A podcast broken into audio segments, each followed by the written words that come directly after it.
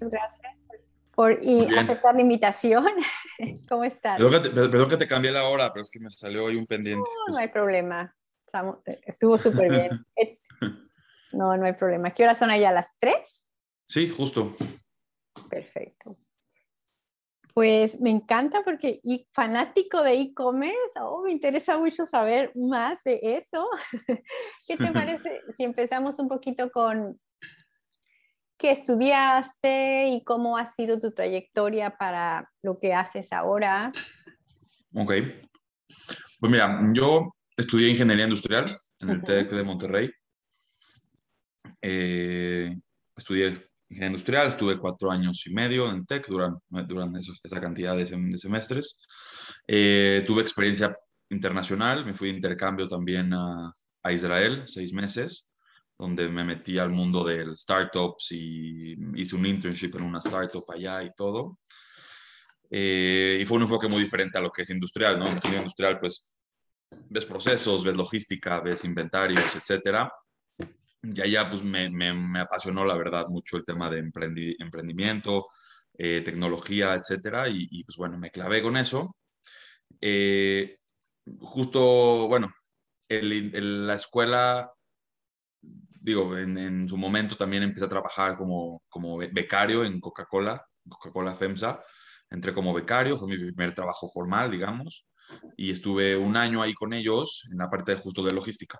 ¿no? Entonces, esto fue como que mientras estudiaba, part-time, este, y ya, bueno, y luego decidí hacer un diplomado después de la universidad de e-commerce y marketing digital en una escuela que se llama Escuela de Internet, que de hecho hoy en día voy a dar, ya voy a ser maestro yo de esa misma escuela, este, para un curso de cómo vender en Amazon, lo vamos a lanzar la próxima semana. Y y ahorita, también estoy por empezar académicamente eh, una maestría. Dentro de lo mismo de e-commerce y marketing. Bueno, va a, ser, va a ser un MBA, pero con enfoque digital. No sé si conoces la institución ISDI, ISDI. Es una, es una institución española que ya están aquí en México, están en Estados Unidos, están en Europa. Que viene siendo escuela online, me, imagino, ¿no? Mm, no, no, no, no, no, sí, sí tienen campus acá y todo, y, y pero lo, lo, divertido, lo diferente es que uh, en vez de ser un MBA tradicional, eh, va a ser con un enfoque de digital business. Entonces, me, mm. es lo que, estoy, lo que hago, entonces está interesante. Eh, eh, goods, así lo pronuncias, ¿verdad? Sí. ¿Me platicas un poquito cuál es tu, tu visión y tu, y tu, y tu idea de, de, de tu negocio? ¿En, ¿En, qué áreas estás tú enfocado? Mira, ahorita eh, empezó siendo Samuel freelance para la gente, ¿no? O sea, empezamos así y, yo agarré algunas marcas, les ayudé a vender en, Amazon, este, pero recordemos que hoy, en día está muy sonado Amazon y recordemos que hoy en día todos quieren vender en Amazon por la pandemia, pero justo yo llevo vendiendo en Amazon desde el 2017, 2018 y nadie, y era un pionero en el asunto, o sea, éramos bien poquitas marcas, mi socio me convenció, porque él ya vendía en Estados Unidos, me dijo, vamos a emprender a México, alíate. Este, y, así empecé yo. Y luego, entonces, hoy en día la visión de Goods es, es ser una aceleradora de negocios y marcas enfocada en e-commerce, ¿no? Eh, trabajamos mucho con, bueno, y, es, aparte de lo que pasa, es un ecosistema que cambia mucho. Hemos tenido, he tenido yo que pivotear hoy en día bastante, bastantes veces la, la idea de negocio. Empecé, digo, freelanceando, luego hoy en día ya somos cinco personas en el equipo. Eh, sí, la pandemia nos aceleró muchísimo. Digo, como vendedor hay más competencia, pero como empresa que ayuda a vendedores, tienes mayor oportunidad, ¿no? O sea, cuando empecé, me, costó, me costaba mucho trabajo que la gente apostara por una inversión para, para, para su venta en línea. O sea, yo, yo me senté en mis primeras pláticas con mis primeros clientes, yo todavía, yo solito de freelance, muy poca gente apostaba por eso. Me decía, no, sí, déjame pensarlo, pero ¿cuánto me va a costar? O sea, le, daban muchas largas. Hoy en día ya todos quieren estar ahí, es el tema más hablado, todos, o sea, y, y la gente tuvo que aventarse a los trancazos, ¿no? También es algo que, que hoy en día he visto, ¿no? O sea, que hay mucha gente que ya se lanzó, pero tiene todo mal hecho. Entonces, mucho de lo que tenemos que hacer nosotros es limpiar eso que se ha trabajado. E, exactamente, porque e, es lo que tiene que haber toda una estrategia, porque era lo que, lo que, lo que ahorita escuchando que me dices, todo el mundo quiere estar en e-commerce, eh, sí, pero ¿cómo ves tú? ¿Tú ves que nunca va a cambiar ya eso, sino que cada día va a ser más e-commerce o crees tú que va a volver a regresar un poco a las dos versiones, el de presencial y el e-commerce? Pues se habla mucho, no sé si lo has escuchado el término de omnicanalidad o omnichannel. No. El, el, el, tema de omnicanalidad es aquel negocio que le da las opciones al, al consumidor de, de, elegir cuándo, cómo y qué, qué quiere comprar, ¿no? O sea, oh. Eh, omnichannel significa que tú tienes tu multicanalidad. hay dos palabras aquí importantes, omnicanalidad y multicanalidad, ¿no? O sea, multichannel es cuando tú vendes en tu tienda online, en tu tienda física, le vendes a retail, le vendes este, a lo mejor eh, en plataformas marketplaces como Amazon, Mercado Libre y otros. Este, pero omnicanalidad es un concepto, la verdad, muy difícil, que muy pocas empresas lo logran completar. Es aquel que tú le das el servicio a cualquier tipo de cliente. Digamos que yo soy un cliente que va a comprar platos de la marca Samuel Platos, ¿no? Y, y tú me puedes dar la... Yo quiero, yo voy a checar tu website, pero a lo mejor lo voy a comprar, pero voy a la tienda, lo voy a ver luego con mis ojos y lo acabo comprando en la tienda. O al revés, voy a la tienda, estoy paseando por, por un centro comercial y veo tu tienda, me metí y luego me metí en online y lo pedí a mi casa. Entonces, esta conexión entre toda la experiencia, omnicanalidad se llama, que es completa, eh, te da al cliente le das la opción de elegir lo que sea para que adquiera tu producto. Puede ser que lo vea, y aquí ya entras en un tipo de, hay diferentes tipos de, consumidores que, que se categorizan. Aquel que va a la tienda, pero compra online, aquel que compra online, pero igual fue a la tienda a recogerlo, eh, el que compra online y recibe online, o el que va a la tienda y compra en la tienda, ¿no? Son como los cuatro tipos de consumidores hoy en día que puedes llegar a tener en tu e-commerce. Entonces, ¿hacia dónde va? Yo que vaya a ser un modelo de este estilo híbrido, en el cual habla mucho también la gente de, de los que las tiendas van a ser más como un showroom, más que una tienda. Eh, van vas a llegar, vas a tener a lo mejor, bueno, por ejemplo, no sé, aquí en México está muy de moda eh, marcas como Luna, que hacen colchones, este, tienes, o sea, son marcas que suenan, que, están haciendo como un poco de innovación en el tema. ¿Qué tipo de innovaciones? Que digas tú, órale, no se me hubiera ocurrido. no, bueno, más que nada están haciendo una muy buena ejecución en su integración online físico. ok. Ok, entonces, entonces Tú, por ejemplo, hay una muy, famosa que se llama Gaia Design también, que está creciendo mucho, pero ellos, su catálogo está online, ellos nacieron online, es, una, tienda de muebles y decoración para el hogar, y nacieron online y ahorita están migrando a poner tiendas apenas. Entonces tú en la tienda no tienen todo su catálogo que tienen online. Entonces la, integración te dicen, o sea, te atienden con un iPad, ¿no? Y te dicen, ah, mira, sí, sí lo tengo, pero te lo mando a tu casa. Y tú dices, bueno, ok, pero no me lo puedo llevar aquí en la tienda. O sea, es como un híbrido que todavía yo creo que se sigue redefiniendo. dentro de, lo que acabas de decir de omnicanales, así dijiste, ¿verdad? Sí. ¿Qué, tan cierto es? Porque qué curioso que ah, eh, hace ratito tuve una, una, otro, otro podcast con una persona que mencionó eso y ella decía que muchas veces tú como como dueño de un producto o un emprendedor, muchas veces cometes el error de presentar en los diferentes canales el mismo producto y, la gente muchas veces, yo no quiero ver en tu website algo y luego volverlo a ver aquí y luego volverlo a ver acá. Como que tienes que dirigir y el, en la hora de diseñar ese tipo de, canales diferentes. ¿Qué, ¿Qué, tan cierto es eso? Pues yo creo que eso depende del, del negocio, ¿no? Mm. ¿no? No todos tienen esa habilidad de vender cosas diferentes.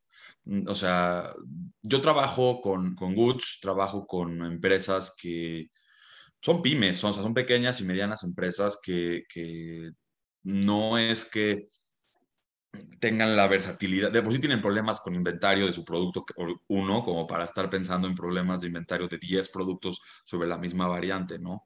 Y lo que yo recomiendo muchas veces es hacer variaciones dentro del mismo producto. Por ejemplo, tengo una persona que vende toallas. Vende toallas en grupos de Facebook, en su website y vende toallas unitarias, una toalla o dos toallas, tres toallas. Para Amazon le dije, ¿sabes qué? Una toalla no va a funcionar. Hagamos paquetes de 6, 12, 18 toallas, haces varios colores, etcétera. Y ha dado mucho resultado, porque aparte el ticket es mayor, porque para un marketplace un ticket muy bajo no funciona por el tema del envío.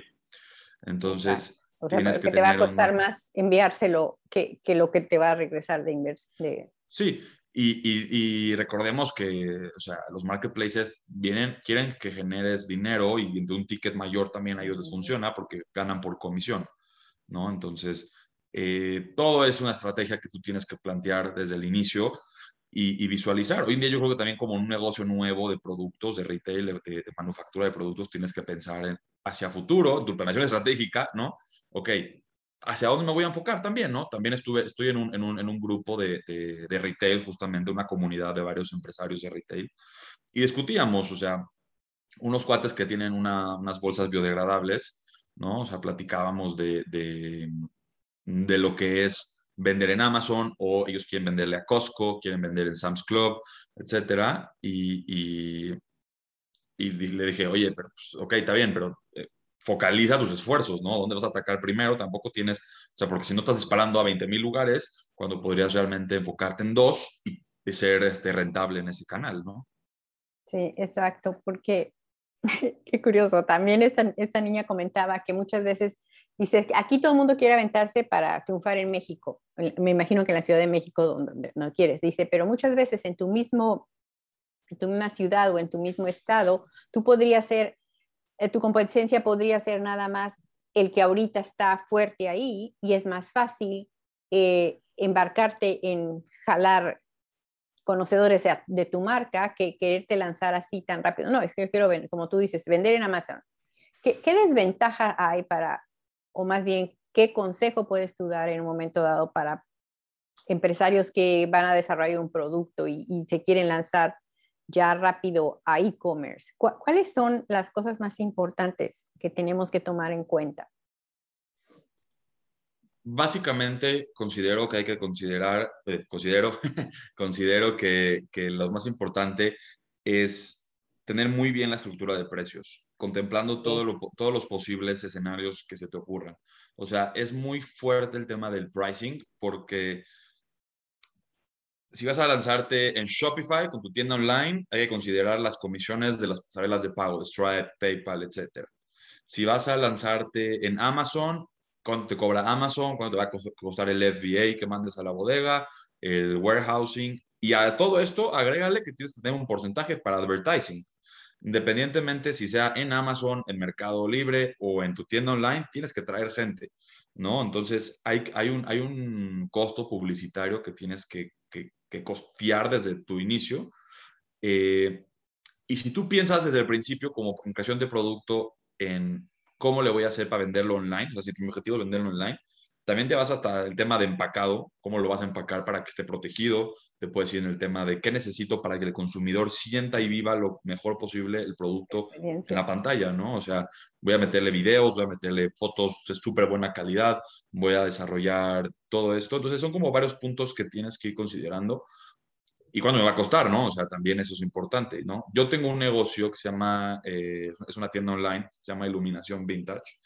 Eh, la página en sí vende, tenemos un SEO muy bueno porque tenemos la palabra clave iluminacionvintage.com, ese es nuestro sitio web. Entonces, te imaginarás que la, mucha gente busca iluminación vintage en Google y orgánicamente, sin, sin pagar, estamos saliendo en primeros resultados. Entonces, pero independientemente de eso, nuestro mayor cliente es B2B. ¿no? O sea, gente que compra hoteles, restaurantes, que compran lámparas, que compran mayor volumen. Entonces, en nuestro caso, hemos ido pivoteando, o sea, veníamos con una idea muy, muy, muy ambiciosa o muy bonita de sí, el empaque para el cliente, que le llegue todo esto.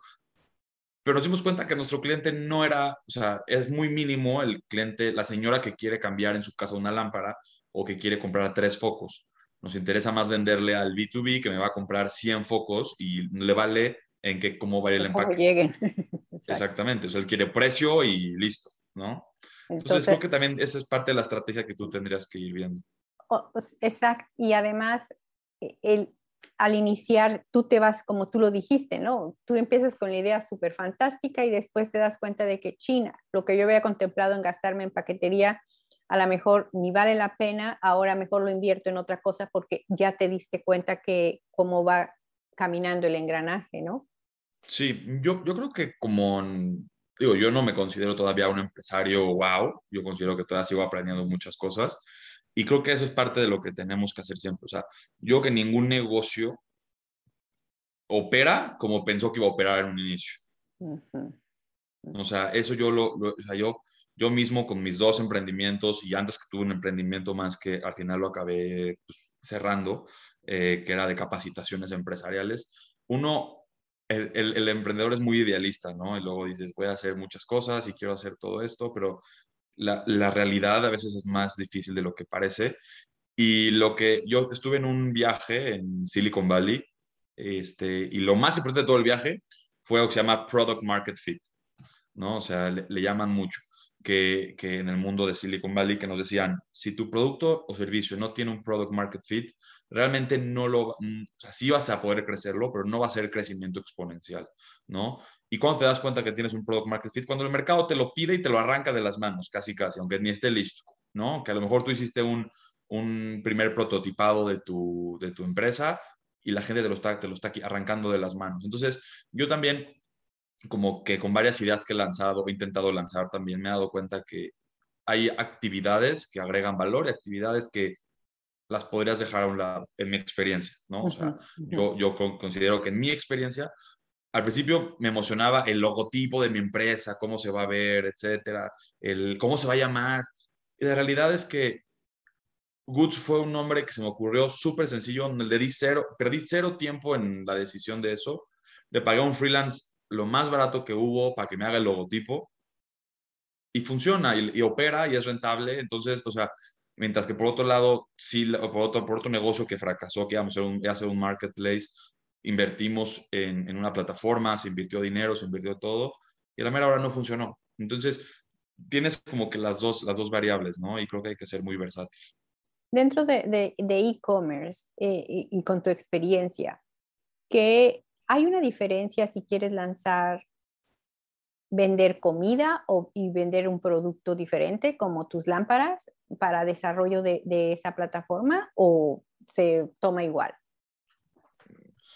Bueno, el tema de, la comida, eh, o sea, los marketplaces de comida más fuertes son los de estilo Uber Eats, estilo en México está Didi Foods, está Rappi, no sé si lo conoces. Este, o sea, en el eso, eso son, son también como marketplaces solamente de comida, ¿no? O sea, eh, es muy diferente ese tipo de, de plataformas a un, a, un, a una marketplace estilo Amazon. En Amazon Mercado Libre existe comida, pero es comida empacada. ¿no? Es comida empacada que, que, funciona igual. De hecho, creo que el, tema de comida es de lo más comprado en línea a raíz de Uber Eats y, y, Rappi y todas estas, todas estas plataformas. La estrategia es, sí es diferente, definitivamente, ¿no? O sea, yo tengo amigos que son restauranteros y me dicen, Sammy, la, el, canal de Uber Eats, sin Uber Eats y sin Rappi y sin Didi y sin Corner Shop, mis ventas naturales de mi negocio son la, una, son nada, ¿no? O sea, sí es un volumen considerable para ellos. Y las comisiones que ponen ellos muchas veces son, son mucho más elevadas que Amazon o Mercado Libre. Es un 30% de, del precio de tu, de tu platillo. Entonces, Exacto tienes que vender mucho. pero, pero me dicen, sí es rentable. hay gente que me dice, sí es rentable, aunque acabes trabajando más para ellos muchas veces, pero me dice, justamente un amigo tiene un restaurante de sushi en una zona de oficinas. Le decía yo, antes de la pandemia, le decía yo, ¿qué pasó con, qué pasa, qué pasa, qué pasa después de las 6 pm, que las oficinas cierran, y los, los fines de semana? Me dice, mis 100% de los pedidos se van por Uber Eats a las residenciales que están como a, 5 kilómetros. Pero yo no llego con mis motos, yo no invierto en mis motos, ¿para qué, yo, ¿para qué quiero repartidores? Lo manejo con ellos y me mantiene operando. Entonces, cada, cada, restaurante, según yo, ha hecho su estrategia. No, no soy experto en el tema de restauranteros, pero tengo amigos y experiencias que me han platicado. Muy bien, muy bien. Ahorita en, en lo que tú estás trabajando dentro de e-commerce, ¿cuál ha sido la evolución y qué, ha, qué has dadote cuenta de cuando empezaste dentro de, de lo de e-commerce a lo que estás haciendo ahorita? ¿Y qué dirías que, que, no, que no lo volverías a hacer en el pasado? ¿En donde realmente la, la totalmente la regaste? Mira, te voy a decir que ha, ha, habido muchos cambios en Samuel, en realidad. Yo he intentado emprender varias veces, algunas exitosas, algunas, bueno, exitosas entre comillas, ¿no? Porque cada quien mide el éxito como quiere, ¿no? este, pero a mi punto de vista son exitosas hoy en día. Logro vivir bien con estos negocios, o sea, eso para mí eso es el éxito, ¿no? Realmente. Eh, pero, por ejemplo, un emprendimiento que tuve que se llamaba una empresa Start On, que era, nace de, mi, de mis ganas de cursos de Excel a empresas y, empezar a hacer capacitaciones empresariales y, y, sí dimos varias. Yo capacité en total, en total, con todos los cursos que dimos, como 100 personas, ¿no? En, en diferentes cursos de diferentes empresas. Y empresas de gran, de gran calibre, o sea, empresas transnacionales, le dimos cursos de inglés, le dimos cursos de, de Excel a otras empresas más chiquitas. Al final también eso me enseñó muchas cosas. Me enseñó cómo tratar a los clientes, me enseñó cómo... También te decir que una persona promedio en México no conoce nada de todo el tema administrativo fiscal que tienes que saber para mantener un negocio. Es un reto gigantesco, gigantesco. O sea, yo tuve que sentarme horas con mi papá, sentarme horas con contadores, a que a que me explicaran bien cómo funciona el pago de impuestos como emprendedor, como empresario. O sea, es, es un, tema, es un, es, un, tema muy fuerte que hay una curva de aprendizaje que tienes que, que pasar, ¿no? Eh, dentro, y ya entonces como que con todas estas experiencias previas, llegué a Goods mucho más concentrado en lo que tenía que hacer. Y te voy a decir que también que fue algo muy importante para mí. Decidí, cuando hice Starton, no estaba trabajando en nada más, o sea, no, no tenía un salario, ¿no? No trabajaba para nada. Entonces mi 100% era Starton. ¿A dónde me llevó? A que también yo tuviera fatiga, tuviera burnouts, tuviera mucha decepción, porque yo a veces, a veces que yo no vendía y decía como, oye, ¿por qué no estoy vendiendo? ¿no? O sea, de esto estoy viviendo, ¿cómo lo voy a hacer? Digo, en ese, momento todavía vivía en casa de mis papás, etcétera. Pero eh, con Goods la, la, estrategia cambió.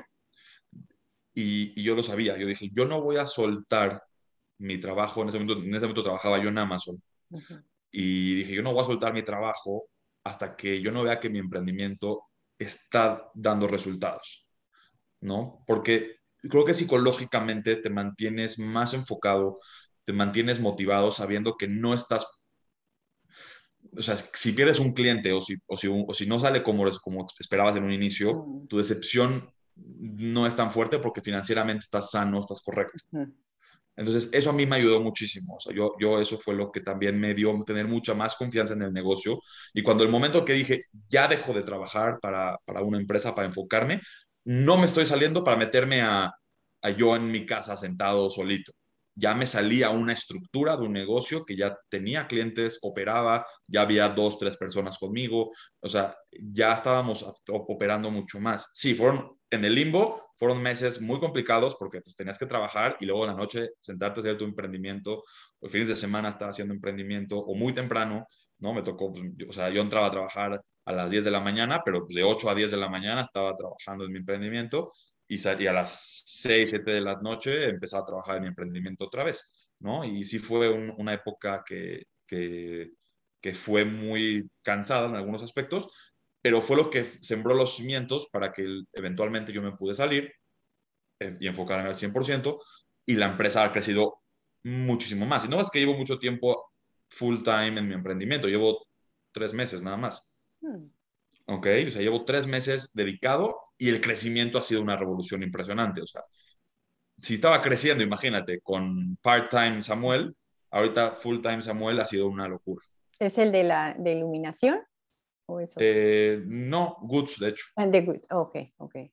El donde... Sí, ilumina, iluminación entre, entre digo, el, el, negocio ya existía, mm. este, pero como un hobby de un, de, un, de un, primo, me contactó, me dijo, oye, pues vamos a, a, quiero que lo crezcas, tú eres muy bueno en e-commerce, eh, te invito, ¿no? Entonces me invitó y, y, pues bueno, ya llevamos con ese, del todo el 2020 y lo que va del 2021, un año y medio. ¿Cuál ha sido algo, la estrategia que puedes decir que Samuel ha, ha puesto en, en Goods que, que tal vez algunas personas que igual emprenden no tienen ni idea de que ese es el, el gane? ¿Cómo? ¿Cómo te refieres? Me refiero a que, ¿qué, qué sabes ahorita de e-commerce que tal vez la mayoría de las personas que se quieren encargar en, en lanzar su plataforma de e-commerce no, no conocen? Pues realmente te voy a decir que el, el tema de las plataformas de e-commerce y, y, cómo funciona todo es, tienes que apostarle a un maratón, no a un sprint. ¿Ok? O sea, yo tengo clientes con los que me he sentado a discutir que son gente de retail. Mi cliente ideal es gente de retail muchas veces, que le vende a Walmart, le vende a Liverpool, le vende a Palacio de Hierro. Son empresas aquí, son, son como estilo Macy's eh, o estilo Nordstrom, ¿no? eh, ¿Y qué es lo que pasa? Ellos agarran, dan un contenedor o fabrican muchísimo y le venden tickets enormes a estos cuates, ¿no? Y su ciclo es un, volumen muy grande. Entonces, de repente ellos dicen, oye, voy a lanzar e-commerce. Ok. Y venden una prenda, ¿no? Una, una, camisa. Entonces dice, me dicen, oye, Sammy, ¿qué onda? ¿No? O sea, el e-commerce no queda muy acá. Le dije, pero a ver, tú, tú, estás acostumbrado a venderle 100 playeras a, a, a X retailer, ¿no? O sea, que, que no, pues no puedes esperar lo mismo acá al día uno. Entonces, eso también ha desanimado a mucha gente, te soy honesto. eso, desanima porque dicen, ah, no, entonces ya no me interesa. En mi punto de vista están equivocados porque la diversificación más que nada hoy en día con la pandemia es muy importante, pero o sea, yo hoy en día más que nada la pandemia nos enseñó que no puedes tener todos tus huevos en una sola canasta. No, o sea, yo conozco mucha gente que tenía tiendas en el Zócalo de la Ciudad de México y cerraron. Y dijeron, ups, mi tienda donde yo genero todo está cerrada ¿qué hago? Y se pusieron a hacer lo que Dios les dio a entender, o sea, gente que vendía playeras se puso a vender cubrebocas y alcohol gel, ¿no? O sea, la necesidad. Entonces, creo que la pandemia también nos ha dado un golpe fuerte en ese tema, pero en el tema de e-commerce, yo creo que lo que es muy importante es tener paciencia, tener un plan bien estructurado y ser muy analítico también. Mm. Tienes la gran ventaja, la maravillosa ventaja de que tienes muchísima data y tienes muchísimas eh, herramientas para analizar esa data. Eso es lo que es impresionante. Y, mucha gente no lo, toma, no lo toma en cuenta. O sea, yo pago, yo, pago casi casi un salario en, en, esa cantidad de dinero por herramientas que me ayudan a analizar eh, tendencias en Amazon, búsqueda de productos en Amazon, eh, cosas en Mercado Libre, etcétera, ¿no? Entonces, es, es, bastante importante y yo creo que también depende con quién, con quién hables, ¿no? Hay empresas jóvenes que, que sí consideran esto súper importante y, y, el tema de data analyst es un puesto súper cotizado hoy en día, ¿no? un primo mío es, analista de datos en, en Londres, o sea, y, y, él me enseñó todo lo que hace y es bastante importante. Y creo que hacia, hacia allá va también, porque no es lo mismo tener tu tienda física que no conoces a la persona, no conoces ni su, ni su edad, a lo mejor su sexo porque lo viste, pero tú como, como director del negocio no estás atendiendo muchas veces la tienda, tienes empleados. Entonces no te enteras de toda la data, de dónde viene, cómo te conoció, cuánto gastó, si volvió a comprar. Entonces tienes todo, todo este poderío de analytics que tienes que utilizar para saber cómo va tu, tu, venta, ¿no? Ahora, hay que pensar en un tema estratégico. Todo es estrategia, ¿no? O sea, si tú lo haces bien desde el principio, tienes mayor probabilidad de tener éxito, ¿no? O sea, y, y, hay, que, y hay, que saber, hay que saber que esto cambia muy rápido todavía. Todavía en México no estamos no estamos como en Estados Unidos, que ya el e-commerce es súper escalable, ya está muy bien posicionado. Sigue habiendo cambios, pero no, no tan radicales. En México todavía estamos en, pañales, ¿no? Ahorita yo, o sea, tienes muchísimos problemas con pasarelas de pago, de fraudes, tienes muchísimos problemas todavía de logísticos, eh, tienes muchísimos problemas todavía como de de confianza en la gente. La gente, la gente todavía desconfía muchísimo de las páginas web. Yo, mi página web de iluminación vintage, no sabes cuánta gente me escribe por, por, por teléfono pidiendo cotizaciones o pidiendo eh, mayor información cuando la información está en el sitio web. ¿no? O sea, también la gente no lee, o sea, tienes muchas cosas que todavía en México estamos trabajando en ellas, creo que la industria está creciendo, el ecosistema está creciendo, la pandemia lo aceleró muchísimo, pero no estamos todavía a niveles como, o sea, sigue el crecimiento, ¿no? O sea, no, hemos llegado ahí. Entonces también hay que, como emprendedor o como empresario pensando en e-commerce, hay que ser consciente de todo esto. Es un sistema que todavía tiene fallas, tú puedes trabajar para dar el mejor servicio al cliente también, y eso es muy importante en México, pero la logística es un reto todavía, la, lo que decía, métodos de pago son un reto, es muy común que, haya contracargos, o sea, hay muchos retos todavía. ¿Tú ves, tú eres optimista dentro de, de, de lo que tú haces? ¿Tú ves que, que, que hay futuro para mantenerte eh, vigente por ejemplo, tu, tu, empresa ya la viste en 10 años, o sea, tienes una proyección a largo plazo o, o por qué es lo que pasa en México. Yo pienso que muchas de las compañías son, sí, lo levanto el negocio, pero no, no tienen esa visión de quedarse en el mercado por largo tiempo y, a la, y eso ayuda a que pues tus mismos trabajadores tengan la, la, la certeza de que de que están creciendo contigo, ¿no? Y de que no, pues ya vino alguien, me la compró y órale, se quedaron. ¿Cómo, cómo lo has visualizado? Mira, soy muy honesto. He visualizado no tanto, o sea, siendo muy honesto, no, no me visualizado tanto. ¿Por qué? Porque soy una persona mucho más operativa muchas veces, ¿no? O sea, a ver, está funcionando hoy esto, mm, trabaja en eso, sigue pensando en qué tendencias van saliendo. Yo considero Goods que va a ser una empresa, o, parte de mi idea es que sea una empresa que se adapte a las necesidades dentro del nicho de e-commerce, ¿no? Si hoy en día estamos ayudando a gente a vender en Amazon y mañana sale, entró Shopee, el marketplace singapurense a México que está entrando ahorita, y ese es el nuevo marketplace de moda y tenemos que aprender cómo vender ahí pues nos meteremos a la talacha a aprender cómo, cómo entra, ¿no? O sea, ahorita también me, mm, si Alibaba de repente dice, quiero también gente de México, queremos estar ahí, ¿no? Entonces, la visión un poco va hacia convertirse en este ente, en esta organización que apoye siempre a, los, a, los, a, los, a las empresas a vender en Internet como sea posible, ¿no? Entonces, esa es un poco la, la, visión que yo tengo, ¿no? Si hoy en día, hoy en día es Amazon, hoy en día es Mercado Libre,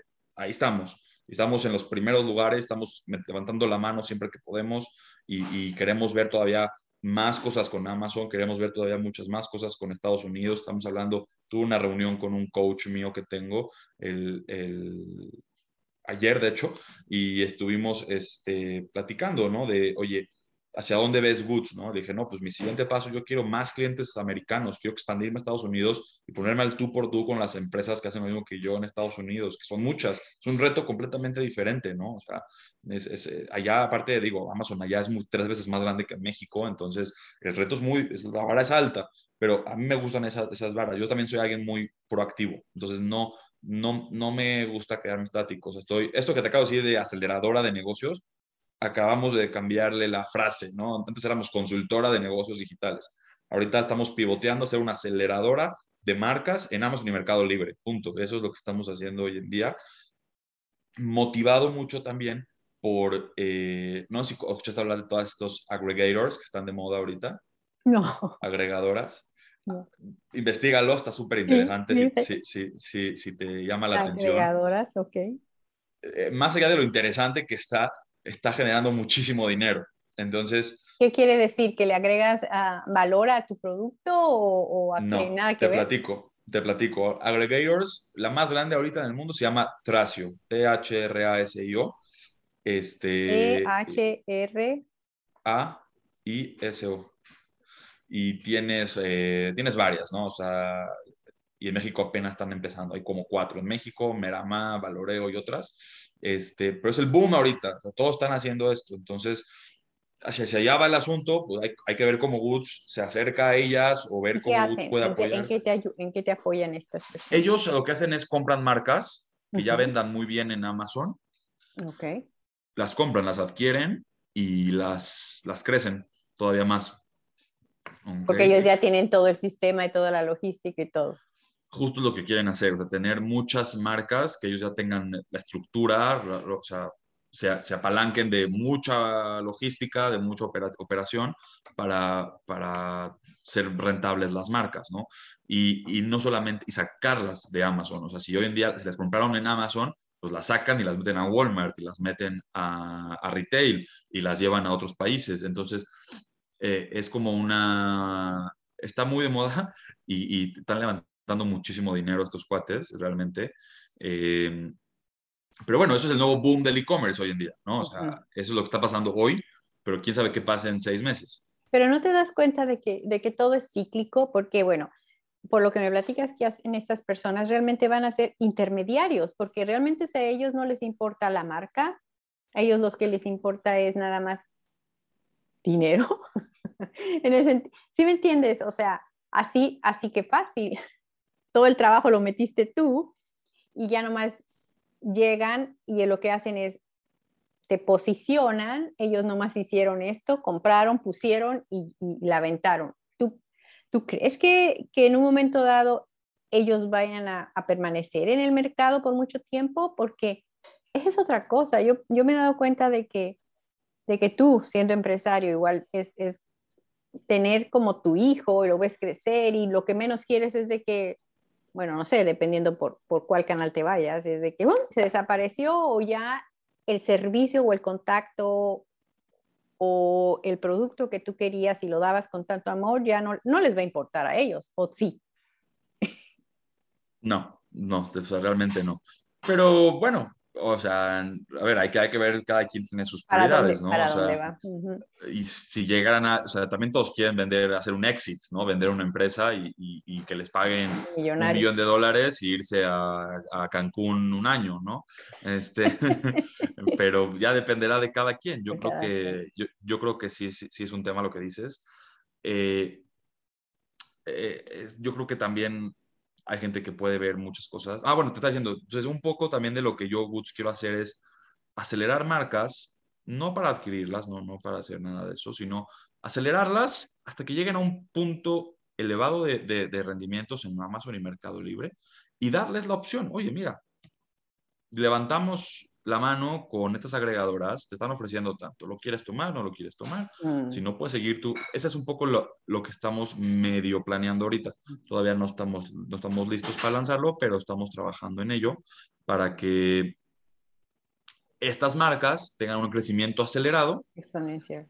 y, y lleguen a un punto que sean atractivos para las agregadoras o bien que ya tengan un negocio rentable dentro del, dentro del canal, ¿no? Eh, realmente nosotros, eh, bueno, yo estoy invirtiendo mucho en, desarrollo del mismo Woods, de capacitaciones de mi personal, etcétera, para que sea gente súper capacitada, súper especializada en, lo que estamos haciendo y, y, la, y pues un poco, ¿quién, quién sabe, ¿no? O sea, si a lo mejor en un año no estamos hablando de este tema y el tema es este, cómo aplicar inteligencia artificial en e-commerce, pues espero que podamos tener la habilidad de estar ahí, me encantaría. Eh, de igual manera, creo que es importante seguir innovando en su negocio, o sea, el mismo negocio de seguir innovando, ¿no? He hablado con gente también de alianzas, con algunas agencias de marketing, mm, o sea, como que como tienes que ser muy, mucha hambre y, versátil, y no, y proactivo, de que todo el tiempo estás pensando, y, y ese es como el, el, mal de los emprendedores, yo creo, digo, lo, lo, que estás todo el tiempo pensando en ideas nuevas y soluciones y ver cómo dar un mejor servicio, porque pues, hay, hay, gente que no, no es para ese estilo, ¿no? O sea, yo, yo puedo pasarme un domingo trabajando y, y, pues nada, ¿no? O sea, es lo que se hace. Exacto. Es pues, muy, muy, interesante todo lo que tomaste. Ya voy a hacer, voy a hacer mi tarea y checar lo que me, de lo que me comentaste, porque sí, muy interesante cómo, cómo esta pandemia dio. Decían algunas personas que ya se, ya se tenían, por, por ponerte un ejemplo, lo de las consultas virtuales con tu doctor. O sea, el sistema existía, pero efectivamente las personas preferían ir al doctor, ¿no? Entonces, ahora no puedes salir de tu casa, obviamente que esas cosas se hicieron así y como tú dices, no tenían todavía establecido bien el cómo manejarlas y hubo muchas personas que, el sistema no, no, no, funcionaba, pero ya los empujó algo, ¿me entiendes? Y Y pienso que ahora ya nadie en cierta manera va a querer regresar a, a muchas otras cosas. Por ejemplo, personas que nunca en su vida habían cogido la computadora más que para Facebook, tuvieron que hacer compras en Amazon y ahora que dicen, oye, me hasta el súper me lo pueden traer, digo, ¿para qué voy al súper? Gasto ese tiempo que en otra cosa. Entonces yo pienso que, que aunque tuvo sus desgracias y las sigue teniendo, creo que fue un, em, fue un empujón para que o te duermes o, o te te despiertas y, como dicen, te, ¿cuál es la palabra? Se me va, o sea, la versatilidad de, ser flexible y de que, de que ahí está el futuro de ahorita de los negocios, ¿no? Sí, yo, yo creo que justamente como dices, el...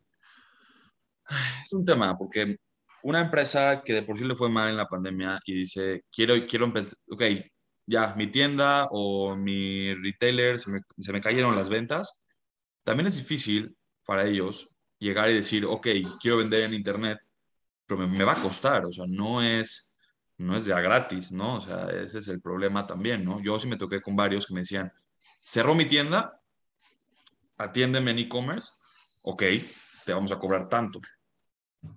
No tengo para pagarte ahorita. Entonces, yo creo que también se encontraron entre la espada y la pared muchas personas.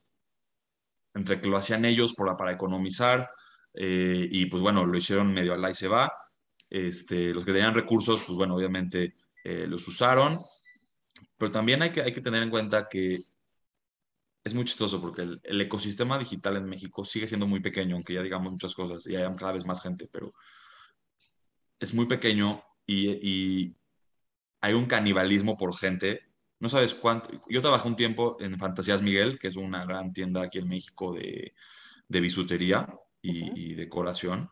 Les levanté los marketplaces, levanté, levanté Amazon, Mercado Libre, eh, Walmart, Corner Rappi y otros. Este, y muchísimas otras empresas me querían robar de esta empresa, ¿no? O sea, es, es un, es un, todavía hoy en día hay poca gente que realmente sabe poca gente que realmente está capacitada y, y, y, tiene la experiencia. ¿Por qué? Y entonces, ¿qué es lo que pasa mucho? Un día te encuentras al account manager de Amazon que ya se fue a Mercado Libre y ahora ya se fue a Rappi y ahora Rappi ya se lo llevó y luego se lo llevó un retailer, ¿no? Como head of e-commerce.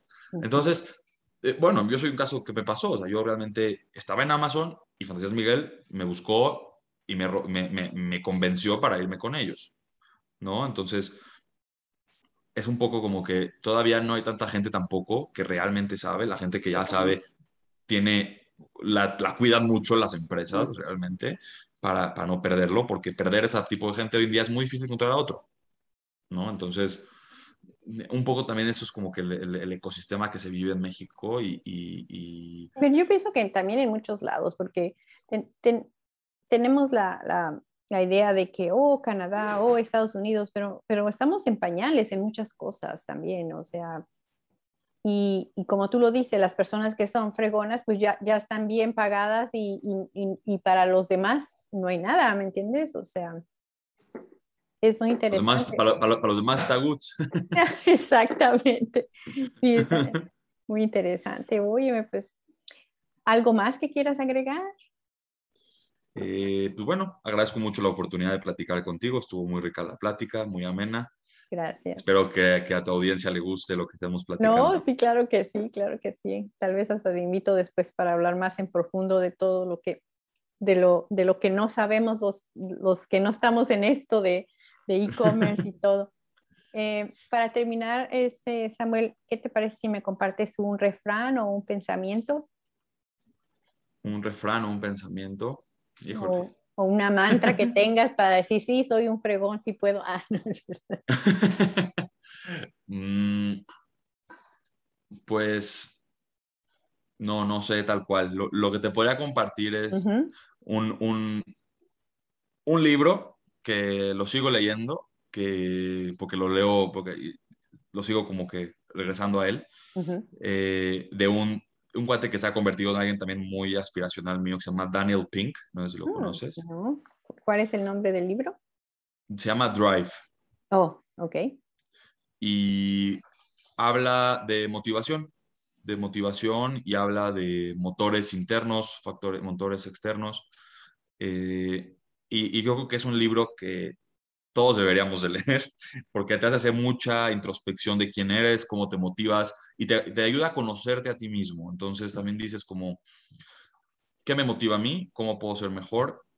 en todos los aspectos de mi vida, no solamente el tema de negocio, el tema, o sea, habla, habla de ejercicio, habla de salud mental, la salud física, habla de cómo también llevar a tu organización, sí, también es, habla de negocios. Y, y, es un libro que acabo de leer y te lo juro, llevo leyéndolo bastante tiempo, pero porque lees y analizas y piensas y, y quieres tomar acción con lo que te está diciendo, ¿no? Entonces, me gustaría que tu audiencia, y, como en vez del refrán, les comparto este gran libro que estoy leyendo para que lo, se, se, motiven igualmente. Perfecto, Samuel. Pues muchísimas gracias y mucho éxito y seguiremos en contacto. Con mucho gusto. Gracias. Un saludo. Un saludote. Bye bye.